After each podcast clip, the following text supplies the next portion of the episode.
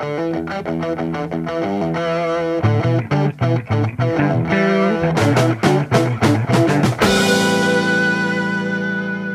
esta altura, si escuchaste todos o la mayoría de los episodios de Acción Financiera, podríamos decir que tenés una buena base para empezar a tomar algunas decisiones. Quiero creer que ya tenés tu plan de inversión y si no lo tenés, lo estás desarrollando y contás con al menos la estructura de tu plan. Te podría estar faltando a lo sumo completarlo con los activos que vas a comprar, pero la estructura ya está lista.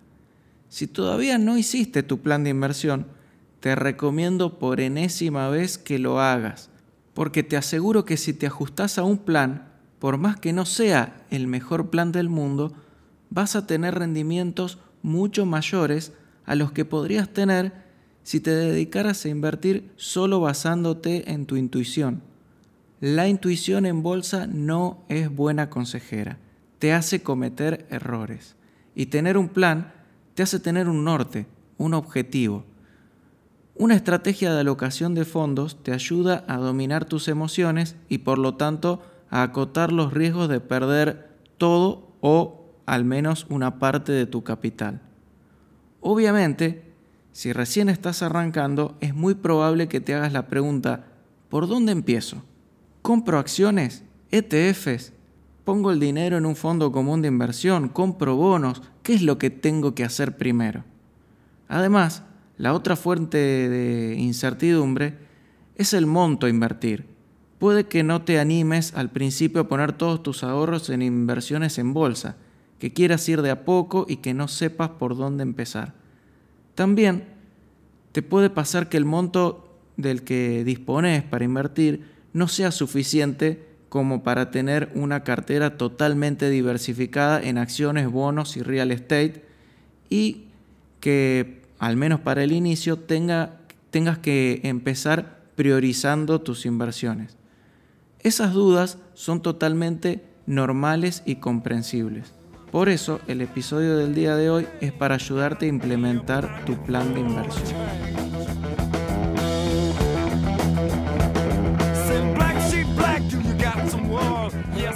Bienvenidos al episodio número 15 de Acción Financiera.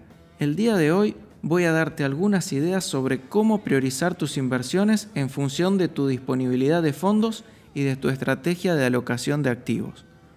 No te olvides de calificar con 5 estrellas y compartir el podcast para que otras personas tengan la oportunidad de aprender a invertir. Pasemos a la acción.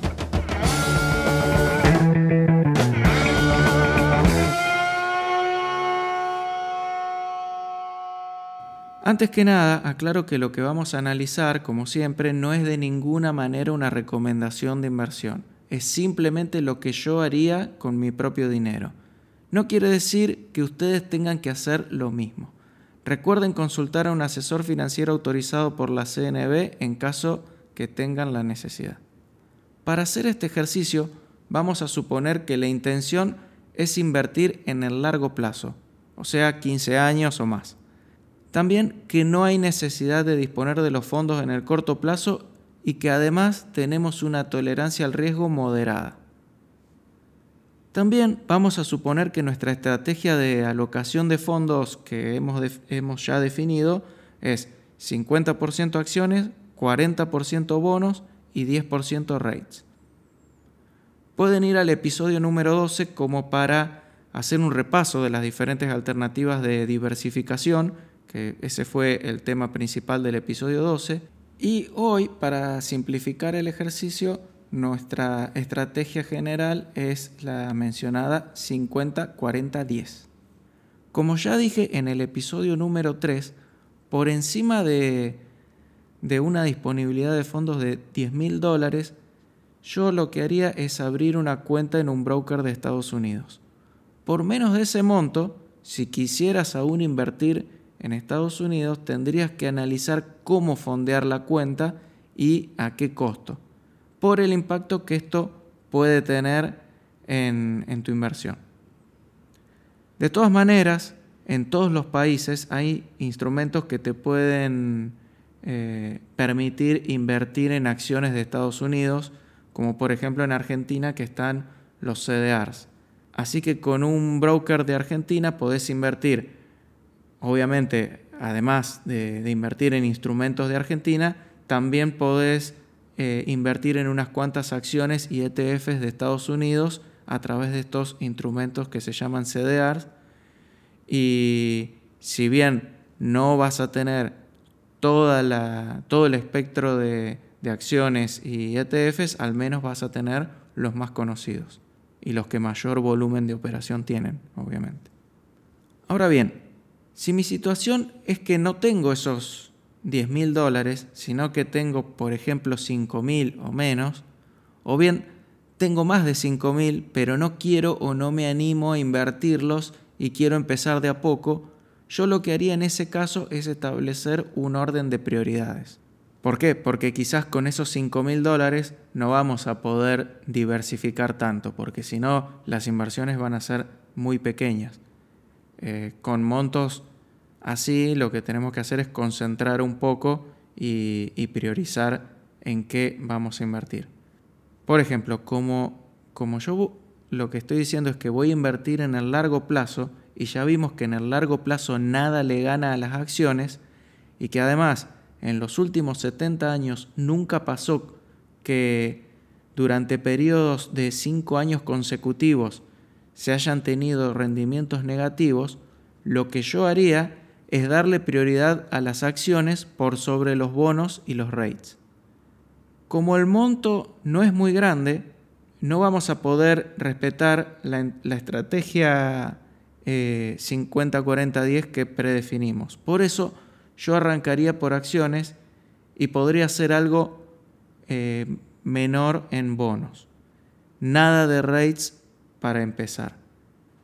Luego, a medida que voy sumando capital porque voy ganando con mis inversiones o porque simplemente tomé confianza y quiero invertir más, lo que voy a hacer es ir incorporando activos de tal manera que se respete ese 50-40-10 que, que definí previamente y en la medida que esos fondos estén disponibles, eh, voy a ir incrementando en este sentido para poder diversificar. En esa, línea, mi primera inversión sería un ETF que siga al índice SP500, como, como por ejemplo el SPY o el eh, VOO de, de Vanguard, y bueno, de esta manera voy a estar diversificado en acciones. Destinaría, por ejemplo, 2.000 de esos 5.000 dólares. Otros ETFs de, acciones que, a mí en lo personal me gustan son el IWM o el V corta TWO. Repito, IWM o el V corta TWO que ambos siguen al índice Russell 2000, que es eh, el índice que, abarca las eh, small caps, es decir, las acciones hasta 2.000 millones de dólares de, capitalización de mercado. ¿Por qué haría esto? Porque es en este rango donde van a estar la mayoría de las empresas value, eh, empresas pequeñas que pueden estar subvaluadas y este índice en ocasiones le gana al SP500, aunque tiene un poco más de volatilidad. Por eso pondría eh, unos mil dólares de esos 5.000 en este ETF. De los 2.000 dólares restantes, destinaría 1.000 a invertir en una acción de una empresa growth o value y no destinaría a una a una empresa de las, de las dividend stocks, o sea, de las que pagan dividendos, porque el monto es muy chico y esa estrategia no me va a dar mucho resultado. Recordemos que las, las dividend stocks son acciones eh, por lo general eh, ya maduras, que no tienen mucho, que, que si bien son estables, no tienen mucho crecimiento y, entonces si el monto que, invertimos es, muy chico, el dividendo que nos va a pagar va a ser muy menor y no va a ser una, diferencia. Eh, por más que lo pongamos a, componer, digamos, a reinvertir ese dividendo, eh, prácticamente no va a tener ningún efecto. Entonces iría en estos montos por apostar a alguna empresa growth o alguna empresa value si la tengo identificada. En caso que quisiera empresas growth, o sea, acciones de crecimiento, hoy, hoy elegiría entre Google, Meta, Microsoft, Nvidia, alguna de las tecnológicas.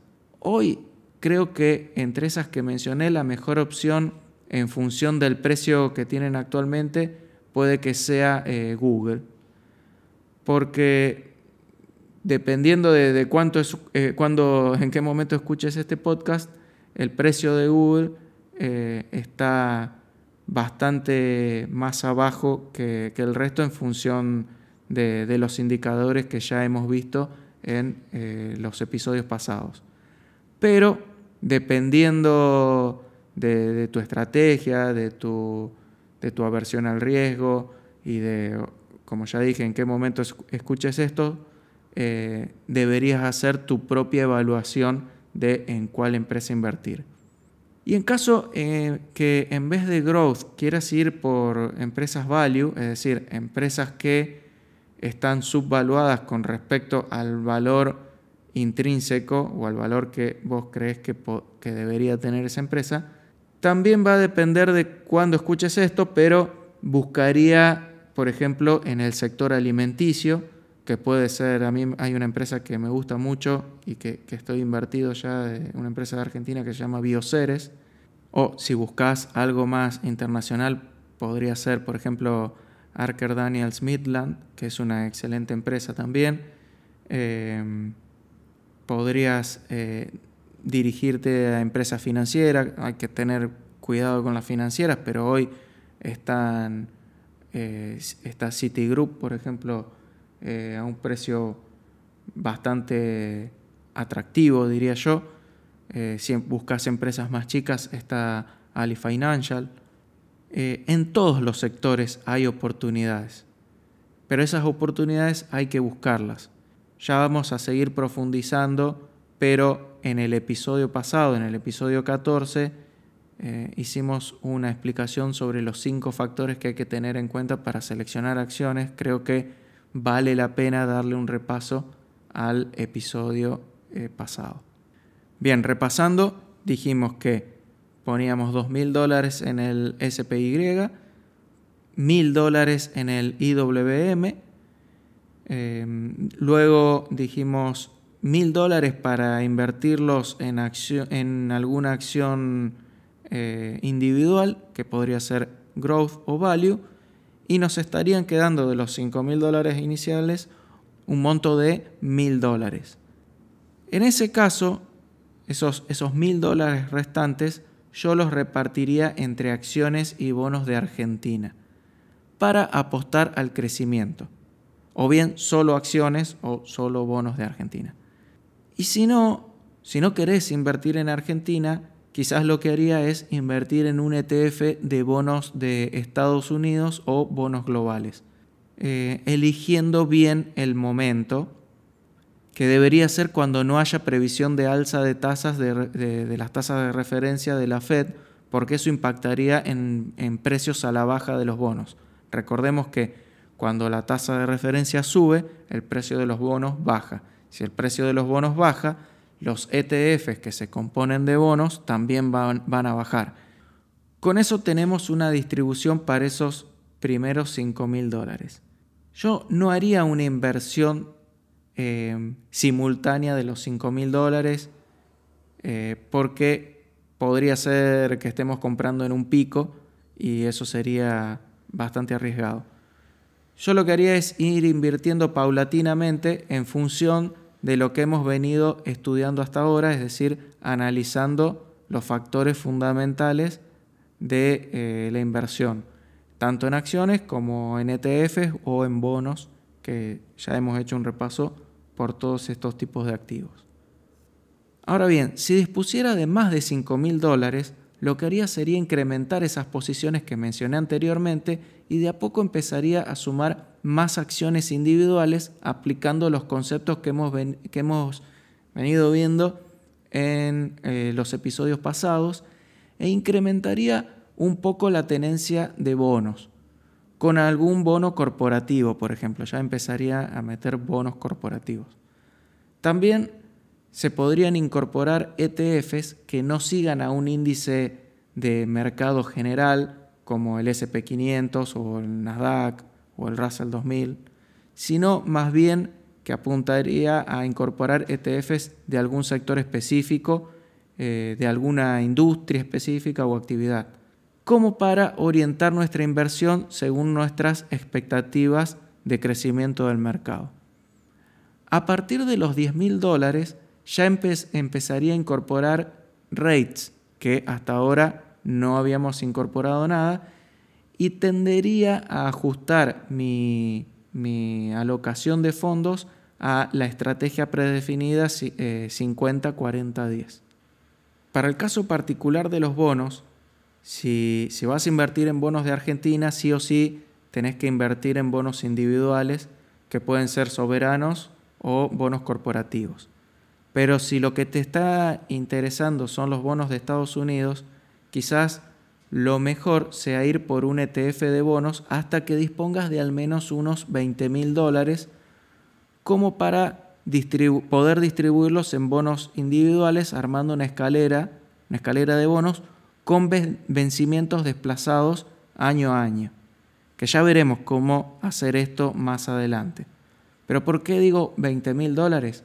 Porque por lo general los brokers de Estados Unidos para, para la te ponen límites, eh, límites mínimos para la compra de bonos individuales, que por ejemplo pueden ser de 5 mil dólares.